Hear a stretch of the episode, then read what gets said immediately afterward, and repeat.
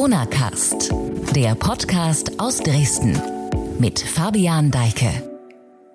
Die erste Schulwoche in Sachsen nach den Sommerferien ist vorbei. Der Sommer an sich auch fast. Der Herbst naht und wir schauen in dieser Folge Corona Cast einmal drauf, wie der denn so wird. Ich bin Fabian Deike, freue mich, dass Sie wieder zuhören.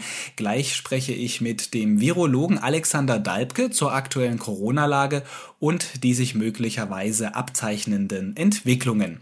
Zuvor aber wie gewohnt ein kurzer Blick auf die aktuellen Corona-News. Da habe ich diese drei Themen für Sie. Die bundesweite Aktionswoche Hier wird geimpft ist an diesem Montag gestartet. Auch in Sachsen soll dabei verstärkt auf lokale und regionale Impfangebote aufmerksam gemacht werden. Impfaktionen sind etwa im neuen Rathaus Dresden geplant, im Tierpark Delitzsch, beim Frohburger Dreieckrennen und im Lausitz-Center Hoyerswerda. Die komplette Liste findet man auf der Website des DRK Sachsen. Ebenfalls Teil der Aktionswoche sind Impfangebote an Schulen. Das Angebot richtet sich an Kinder ab 12 Jahren. Schüler, die jünger als 18 Jahre sind, brauchen die Zustimmung der Eltern. Und Nochmal das Thema Impfung. Das Pharmaunternehmen BioNTech hatte am Freitag angekündigt, in den kommenden Wochen die Zulassung seines Corona-Impfstoffs für Kinder im Alter zwischen 5 und 11 Jahren beantragen zu wollen. Jetzt haben die Gründer des Unternehmens Uhur Shahin und Özlem Türeci in der Bild am Sonntag das noch einmal konkretisiert. Sie sagten, dass die Daten für eine entsprechende Impfung bis Ende September vorliegen sollen. Die Dosis für diese jüngere Altersgruppe werde bei einem Drittel der Dosis von Erwachsenen liegen, erklärten die Wissenschaftler in dem Interview. Zudem stellten sie in Aussicht, dass bis Ende des Jahres Daten für noch jüngere Kinder und noch geringere Dosen vorliegen würden.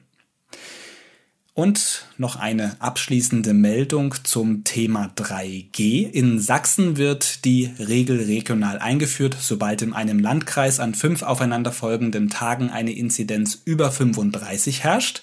So steht es in der aktuellen Corona-Schutzverordnung. Seit dem Wochenende gilt diese 3G-Regel in Dresden und Leipzig. Zuvor galt sie schon im Landkreis Zwickau. Und weil die Landkreise Meißen, Mittelsachsen und der Erzgebirgskreis ebenfalls über dem Grenzwert liegen, kommen dort Mitte der Woche die schärferen Regeln. 3G bedeutet, dass man zum Wahrnehmen bestimmter Angebote wie etwa für die Innengastronomie nachweisen muss, geimpft, genesen oder getestet zu sein. So, das als kurzer Überblick. Jetzt schauen wir etwas detaillierter auf die gesamte Lage. Ich freue mich, einmal mehr hier im Podcast begrüßen zu können, Professor Alexander Dalbke von der TU Dresden, zugeschaltet per Videoanruf. Hallo, ich grüße Sie. Guten Tag, Herr Deike, ich grüße Sie. Herr Dalbke, als der Sommer bevorstand, hatte ich Sie gefragt, wie der denn so wird. Sie hatten gesagt, gut, aber es werde weiter Infektionen geben, das Virus verschwinde nicht und es gebe ein äh, höheres Ausgangsniveau als 2020. Jetzt ist der Sommer fast rum und ich frage Sie nochmal, wie war er denn? Und wie viel von der Einschätzung von vor drei Monaten hat sich bewahrheitet? Ich denke, er war tatsächlich sozusagen entspannter als in den zwei Wellen, die wir noch vor dem Sommer gehabt haben. Insofern hatten, denke ich, doch die ein oder andere die Möglichkeit, auch die Sommerferien ein wenig zu genießen. Wir haben ja da durchaus unterschiedliche Reiseregelungen gehabt, die dann manchmal etwas schwierig waren auch zu verfolgen, aber es gab die Möglichkeit auch zu reisen. Nichtsdestotrotz äh, ist äh, tatsächlich das Grundniveau an Infektionen höher gewesen und das entnimmt man ja auch den momentanen Fallzahlen, bei denen man sieht, dass insbesondere im Moment in den westlichen Bundesländern die Fallzahlen schon wieder sehr hoch sind und eben auf einem Niveau sind, was wir im letzten Jahr 2020 erst, wenn ich das so ungefähr überschaue, im Oktober erreicht habe. Das heißt, wir haben jetzt in der Tat das entspricht ein bisschen der Vorhersage aufgrund des höheren Niveaus jetzt früher ansteigende Zahlen gehabt und die sehen wir jetzt. Hm.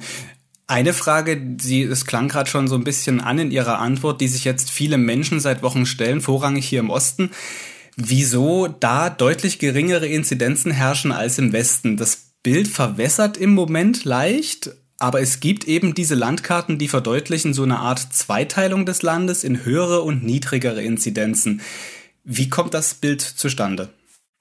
Also eine ganz äh, Erklär also eine Erklärung, die das wirklich vollständig erklärt, kann ich Ihnen auch nicht liefern. Ich denke, es gibt ein paar Punkte, die man sich sozusagen anschauen kann.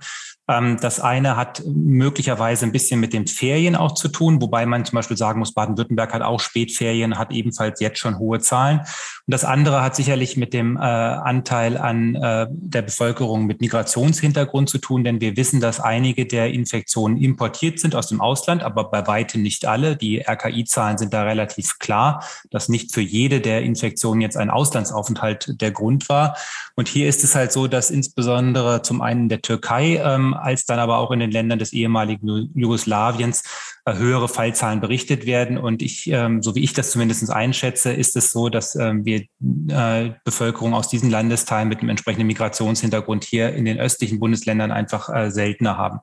Umgekehrt, und das haben Sie eben schon mit dem Wort verwässert gesagt, wenn man sich die Zahlen genau anschaut, dann äh, dürfen wir uns da jetzt nicht in falscher Sicherheit wiegen, dass die Zahlen hier dauerhaft äh, niedrig bleiben. Wenn man sich die Entwicklung anschaut, also die Zunahme der Zahlen, dann sind jetzt tatsächlich die östlichen Bundesländer, insbesondere Sachsen, Sachsen-Anhalt, Thüringen, Brandenburg deutlich am Aufholen. Da waren jetzt, glaube ich, in der letzten Woche im Wochenbericht des RKI die deutlich äh, stärksten Anstiege zu verzeichnen. Insofern gehe ich davon aus, dass auch die Zahlen hier äh, in den östlichen Bundesländern ähm, jetzt noch ansteigen werden und wir diese Welle, die vielleicht in den anderen Bereichen schon abgelaufen ist, jetzt einfach etwas verzögert sehen. Hm dieses Phänomen der unterschiedlich stark oder hoch ausgeprägten Infektionszahlen, Inzidenzzahlen lässt sich isoliert auf Sachsen auch betrachten. Da war es lange Zeit jetzt so, dass in Ostsachsen, also dort, wo Anfang des Jahres teilweise die höchsten Werte herrschten, äh, jetzt mehrere Wochen lang die geringsten Werte vorlagen. Hat das andere Gründe? Welche Gründe hat das? Also was manchmal im Moment als Argument angeführt wird, ist, dass dort vielleicht schon deutlich mehr äh, der Bevölkerung erkrankt sind und man dadurch eine höhere Immunität auf natürlichem Wege schon erworben hätte. Das glaube ich nicht, denn die äh, Untersuchungen, die andere und auch wir gemacht haben, zeigen, dass auch äh, innerhalb von Sachsens natürlich die regionalen Unterschiede bestanden, aber sozusagen diejenigen, die per natürlicher Infektion eine Immunität erworben haben, bei weitem zusammengerechnet mit den Geimpften nicht ausreichen werden, um eine Herdenimmunität zu machen. Ähm, solche Infektionswellen haben üblicherweise ähm, regionalen Charakter, weil sie sozusagen ihren Ausgangspunkt haben von eingetragenen Erkrankungen, ähm, die auf verschiedene Wege kommen und sich dann sozusagen entsprechend entwickeln. Und dann gibt es natürlich immer auch ein paar zufällige ähm, Situationen, wie die Frage, hat man hier mal einen Superspreader dabei gehabt, der dann halt besonder, zu besonderem Ausmaß beigetragen hat. Ich denke, das wird sich äh, auch wieder ein bisschen angleichen und man sollte jetzt vorsichtig sein, davor schnell Schlüsse zu ziehen. Hm. Dann blicken wir vielleicht jetzt einfach mal schon voraus in den Herbst und Winter. Vergangene Woche, Donnerstag, hat RKI-Präsident Lothar Wieler bei einer Pressekonferenz mit Bundesgesundheitsminister Spahn eindringlich gewarnt. Ich würde sagen, wir hören einfach mal ganz kurz rein, was Lothar Wieler da gesagt hat. Wenn wir die aktuellen Impfquoten nicht drastisch steigern, dann kann die aktuelle vierte Welle im Herbst einen fulminanten Verlauf nehmen. Schon jetzt steigt die Zahl der Covid-19-Patienten, die im Krankenhaus behandelt werden müssen. Die Intensivbettenbelegung durch Covid-19-Patienten hat sich in den letzten beiden Wochen fast verdoppelt. Im Krankenhaus liegen aktuell besonders viele Menschen zwischen 35 und 59 Jahren. Und auch auf den Intensivstationen wird der Altersdurchschnitt immer jünger. Lothar Wieler warnt vor einem fulminanten Verlauf der vierten Welle, wenn die Impfungen nicht vorankommen. Schließen Sie sich dem Urteil an? Ja, ich würde mich dem anschließen. Wir sehen ja bereits jetzt, dass wir es eigentlich äh, mit einer Welle der Ungeimpften zu tun haben. Diejenigen, die im Krankenhaus auftauchen, die also schwerere Erkrankungen haben und insbesondere diejenigen, die jetzt auf den Intensivstationen auftauchen, ähm, sind im Wesentlichen ungeimpfte. Natürlich ist da auch der ein oder andere Geimpfte mal dabei, aber im Wesentlichen sind die schwer verlaufenden Covid-19-Fälle, die wir jetzt sehen, das sind die nicht geimpften. Das erklärt auch, warum wir tatsächlich im Moment einen deutlichen Abfall des Durchschnittsalters sehen, weil glücklicherweise die Impfquoten bei den älteren Personen ja höher sind. Äh, diese sind besonders infektgefährdet. Diese sehen wir tatsächlich im Moment noch nicht in dem Ausmaß, wie wir sie in der zweiten Welle gesehen haben. Ähm, und insofern ist klar, dass jetzt jetzt äh, eher die vom Herrn Dieler angesprochenen 35 bis 59-Jährigen auftauchen werden, weil die natürlich eine große Masse auch in der Bevölkerung ausmachen und dort die Impfraten äh, eben noch nicht so hoch sind. Und in der Tat, äh, wenn man mal jetzt ganz zurückdreht sozusagen an den Anfang, dann ist ja eigentlich das Ziel aller Maßnahmen immer gewesen, dass man versucht, eine Überlastung des Gesundheitssystems zu verhindern. Das ist ja das eigentliche Ziel aller einschränkenden Maßnahmen, die mit dem Infektionsschutzgesetz ähm, hier begründet werden. Und ähm, jetzt kann man relativ einfach ausrechnen, dass wir bei einer Impfrate von, äh, ich glaube jetzt 61 Prozent mit Zweifachimpfung in der Größenordnung eben immer noch 35, 40 Prozent, vielleicht auch nur 30 Prozent der Bevölkerung haben, die ungeimpft sind und damit infektionsgefährdet sind, infektempfänglich sind. Und von denen kann immer noch ein gewisser Teil dann auch entsprechend auf den Intensivstationen auftauchen. Und das ist das Bild, vor dem Herr Wieler gewarnt hat und was man insbesondere jetzt auch in den westlichen Bundesländern, in denen die Fallzahlen ja schon wieder höher sind, äh, zum Glück noch nicht erreicht hat, aber deutlich äh, eben diesen Anstieg an Intensivpatienten schon wieder sieht. Hm, jetzt nicht Intensivpatienten, aber äh, eine andere Zahl, die Inzidenzzahl. Da gibt es jede Woche vom RKI eine Tabelle, die da aktualisiert wird. Ähm, und die letzten Zahlen, die ich jetzt vorliegen hatte, waren von der Kalenderwoche 35, also Anfang September. Da war jetzt nicht eine Gruppe bis äh, zwischen 40 und 50 oder 59, die, von der jetzt hier die Rede war, äh, die höchste Gruppe oder die Zahl mit den höchsten Zahlen, sondern die Gruppe der 10 bis 14-Jährigen.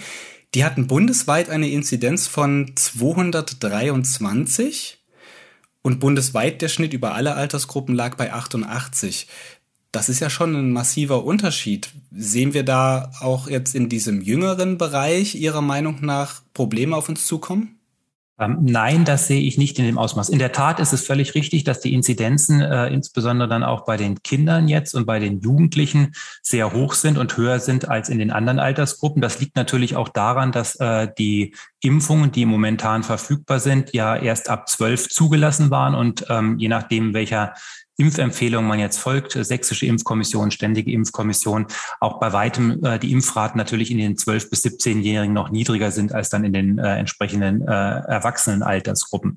Und insofern ist es ganz erwartbar, dass wir hier viele Infektionen äh, jetzt auch bei Kindern und Jugendlichen sehen. Aber wenn man sich nochmal anschaut, wer denn dann tatsächlich im Krankenhaus aufgenommen wird, dann sind es eben nicht diese Altersgruppen, weil nur äh, die aller, aller seltensten Fälle bei Kindern und Jugendlichen wirklich schwer verlaufen. Wenn ich das richtig sehe, oder in Erinnerung habe, dann sind die Zahlen der Todesfälle bei ähm, Menschen unter 20, äh, unter 18, Entschuldigung, das sind dann, glaube ich, 25 Fälle, die äh, vom RKI hier berichtet worden sind. Die werden auch alle einzeln verfolgt und das waren alles Kinder und Jugendliche äh, mit äh, Vorerkrankung. Das heißt, diese schweren Verläufe, vor denen man Angst hat, die nämlich zur Hospitalisierung führen, die dann gegebenenfalls zur Beatmung auf der Intensivstation führen und die zum Tod führen, die sind halt äh, altersassoziiert und treffen im Wesentlichen die alten Menschen. Die sind glücklicherweise jetzt im Großteil schon geimpft. Sie treffen dann natürlich auch, ähm, weil es massenmäßig viele sind, Menschen äh, mittleren Alters. Sie treffen aber glücklicherweise selten äh, Kinder und Jugendliche. Und insofern bin ich da etwas, ich sage mal, entspannter, äh, was sozusagen die Bewertung der Infektion bei Kindern und Jugendlichen angeht. Mhm. Umso wichtiger ist es aber natürlich, dass sozusagen dann äh, das, äh, die betreuenden Eltern äh, oder entsprechend ähm, Mitmenschen im Umfeld von Kindern, die ja teilweise noch gar nicht geimpft werden können, weil noch kein Impfstoff zugelassen ist, diese auf jeden Fall einen Impfschutz haben mhm. sollten, weil ansonsten darüber natürlich auch Infektionen verbreitet werden können.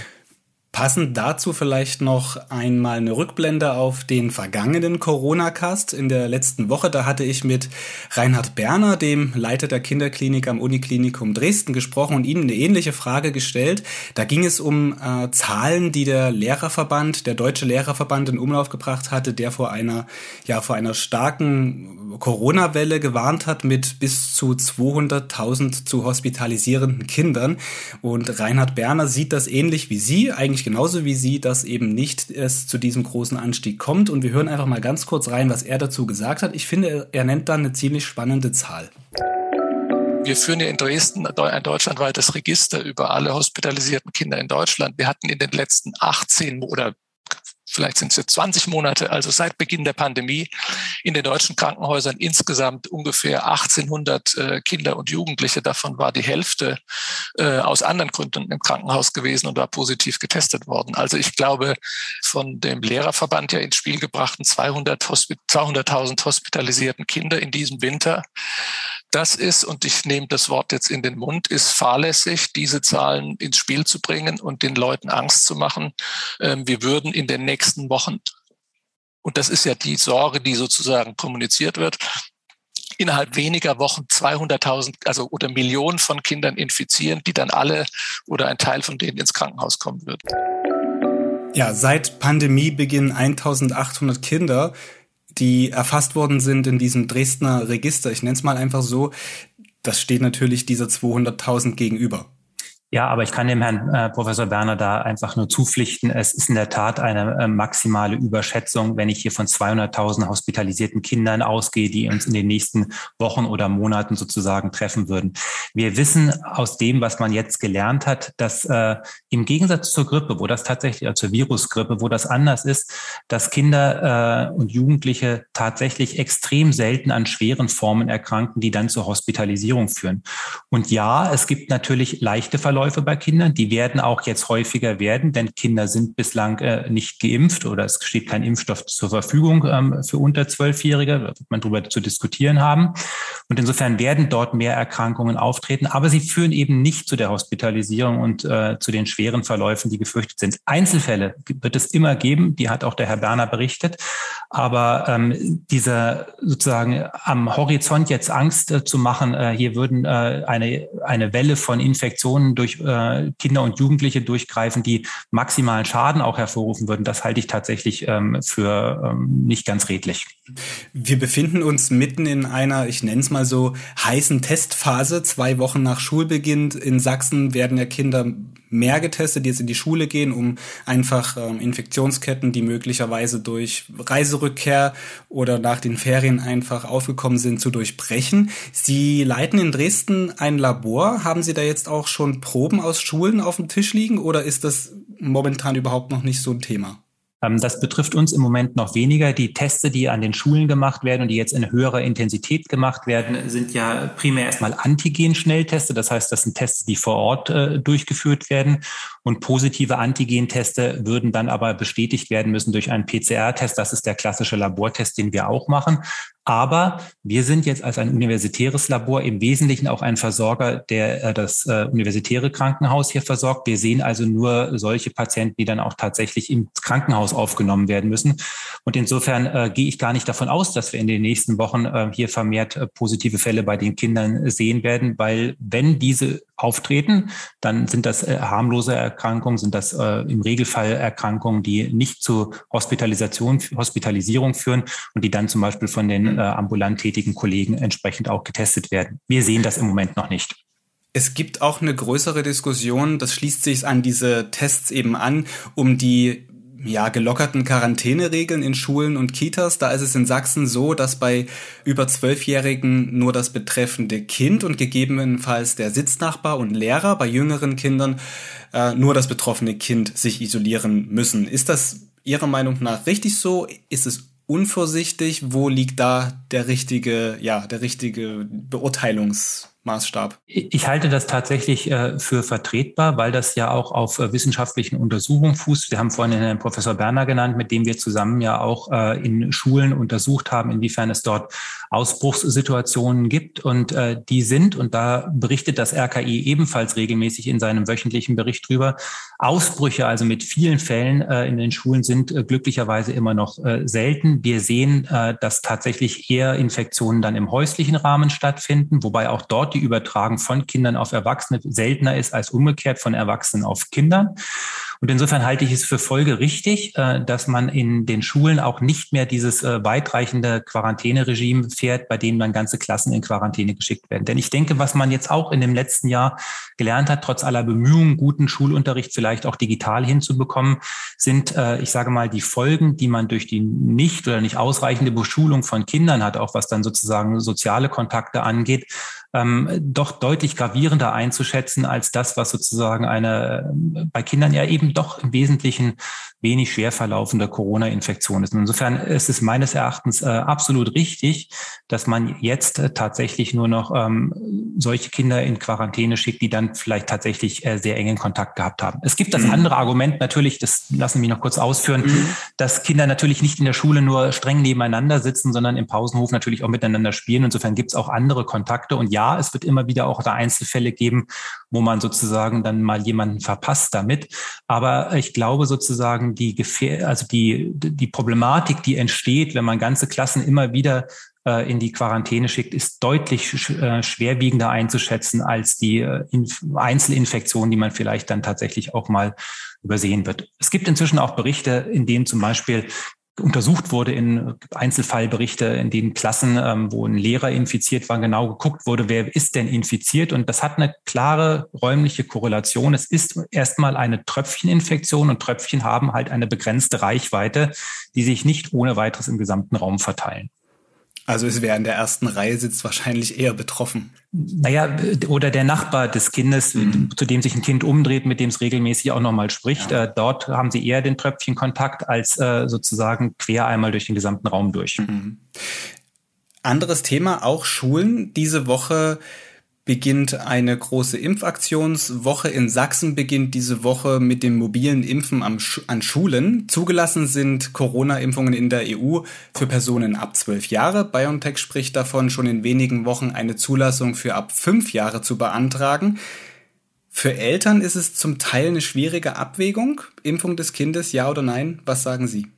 Ähm, die sächsische Impfkommission hat sich dazu ja geäußert, empfiehlt jetzt eine generelle Impfung. Die STIKO hat sich dann auch geäußert, empfiehlt das ebenfalls. Es ist unzweifelhaft, dass Kinder mit äh, Vorerkrankungen, die äh, prädestinieren für einen schwereren Verlauf oder auch Kinder, bei denen dann im häuslichen Umfeld infekt, infektgefährdete äh, Personen sind, die vielleicht auch äh, sich nicht, also nicht gut impfen lassen konnten, also zum Beispiel die an Tumorerkrankungen äh, leiden und die dort eine Chemotherapie bekommen oder die andere immunsuppressive Medikamente einnehmen, dass in diesem Umfeld sozusagen sicherlich eine äh, gute Indikation besteht, zu impfen. Ähm, ob es eine generelle Impfindikation gibt, dazu hat sich jetzt die STIKO wissenschaftlich geäußert. Sie empfiehlt das, dem würde ich jetzt zunächst auch erstmal folgen. Aber insgesamt sozusagen sehe ich dieses, diese Problematik der Infektionen bei Kindern äh, weniger ausgeprägt, weil eben die schweren, die schweren Fälle so doch deutlich äh, seltener sind. Und insofern mhm. ist das so ein bisschen eine Stellvertreterdiskussion, weil das Kind, welches jetzt geimpft wird, alles freiwillig natürlich als Empfehlung,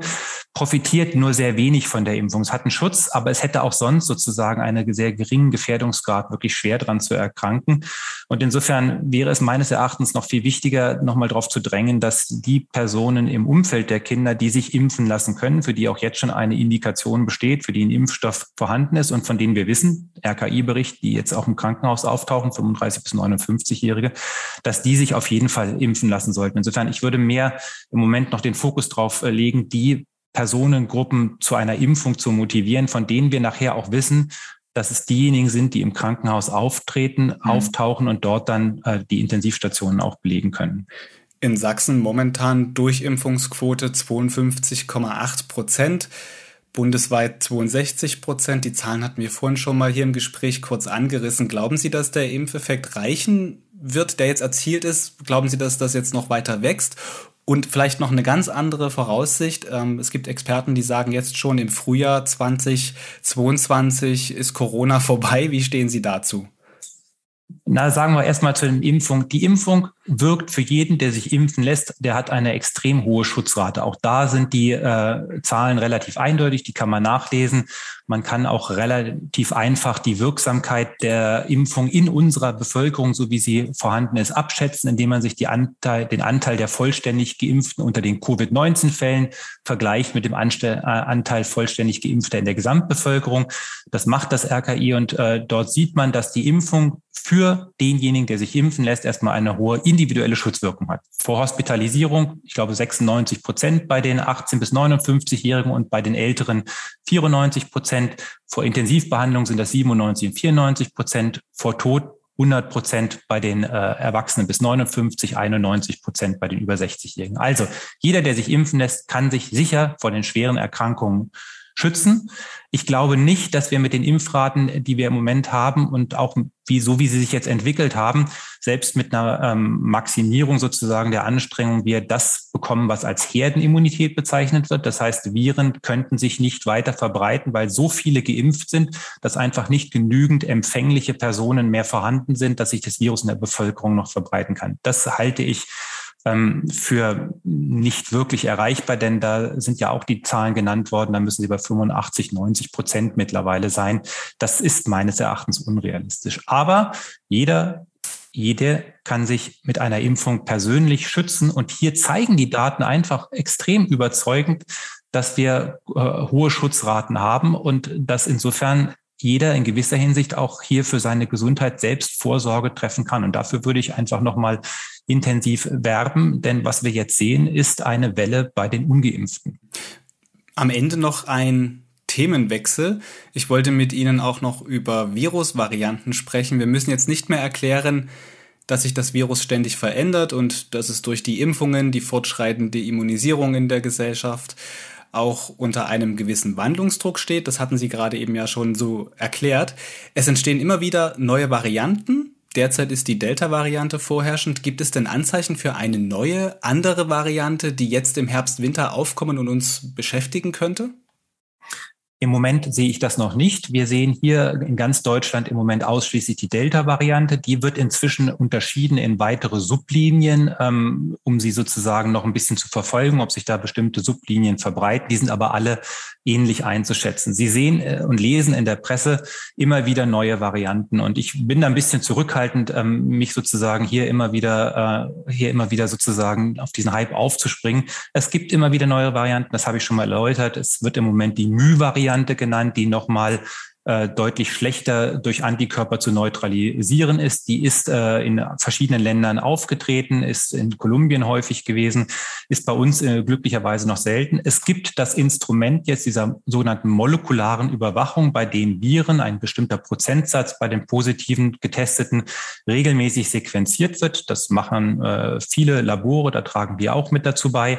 Ähm, und äh, natürlich wird es notwendig sein, dort zu beobachten, ob es nochmal Änderungen gibt.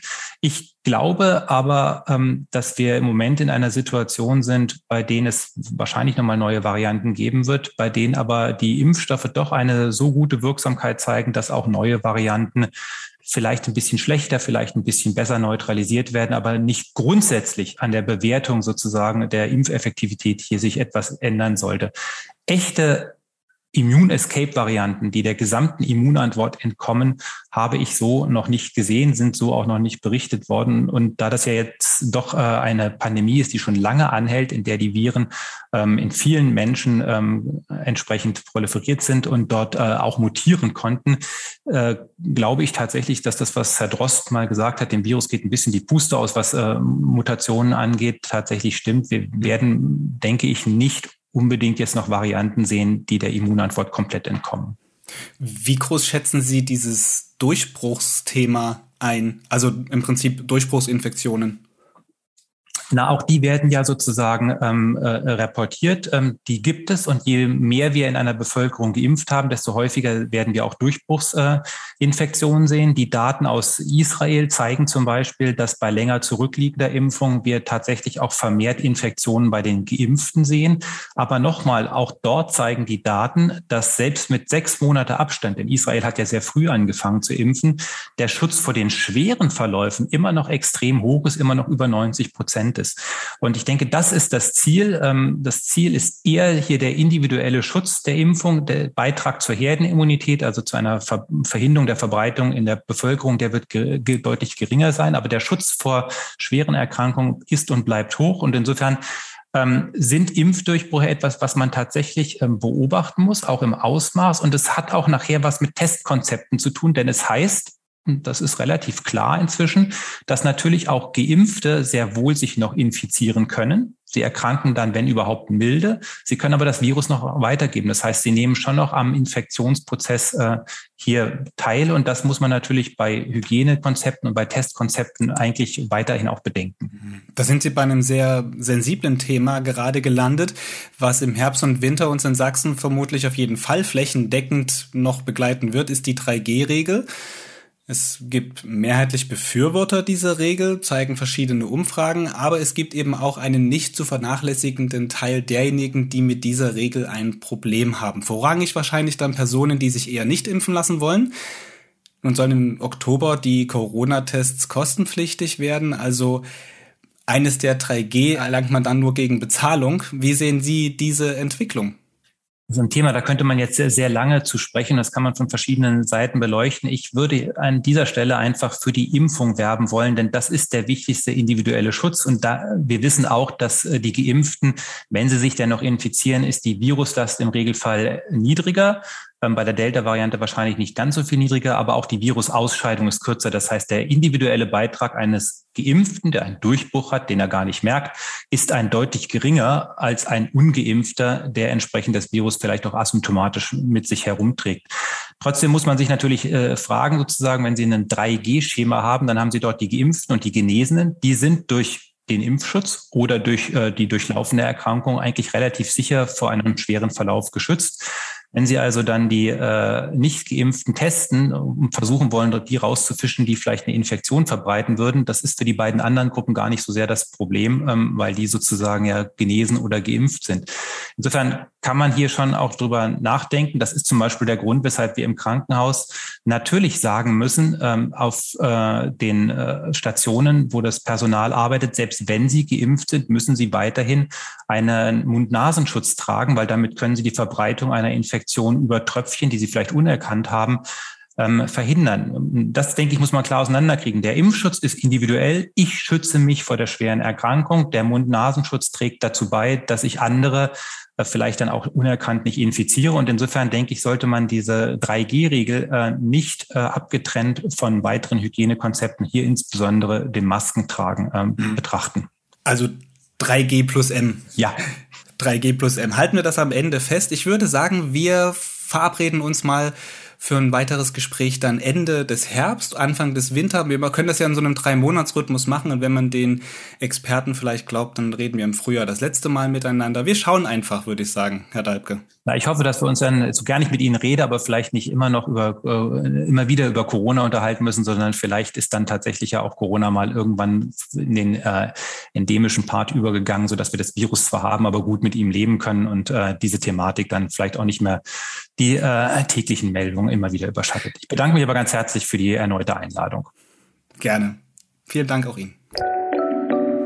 Ja, soweit die Lageeinschätzung unseres Virologen hier im Podcast. Ich nenne ihn einfach mal unseren Virologen. Wir berichten natürlich weiter über die Geschehnisse auf sächsische.de in einem Newsblog, einem Newsletter mit Hintergründen, Diskussionen, Fakten, Grafiken, also allem, was man zur guten Information rund um die Corona-Lage so braucht. Der obligatorische Hinweis am Ende dieser Folge noch zum Thema des Gesprächs. Passende Inhalte verlinke ich wie immer in der Beschreibung dieses Podcasts. Und noch ein Hinweis auf einen anderen Podcast, momentan natürlich das alles beherrschende Thema in den Medien die Bundestagswahl am 26. September. Damit beschäftigt sich auch meine Kollegin Annette Binninger im Podcast Politik in Sachsen. Sie spricht dort mit allen Spitzenkandidaten der großen Parteien für Sachsen. Und äh, da sind schon vier Gespräche erschienen und es lohnt sich auf jeden Fall auch dort einmal reinzuhören und sich ein Bild davon zu machen. Den Link zu diesem Podcast setze ich ebenfalls in die Beschreibung dieses Podcasts heute hier. Damit tschüss. Vielen Dank fürs Zuhören im Corona-Cast. Bis zur nächsten Folge.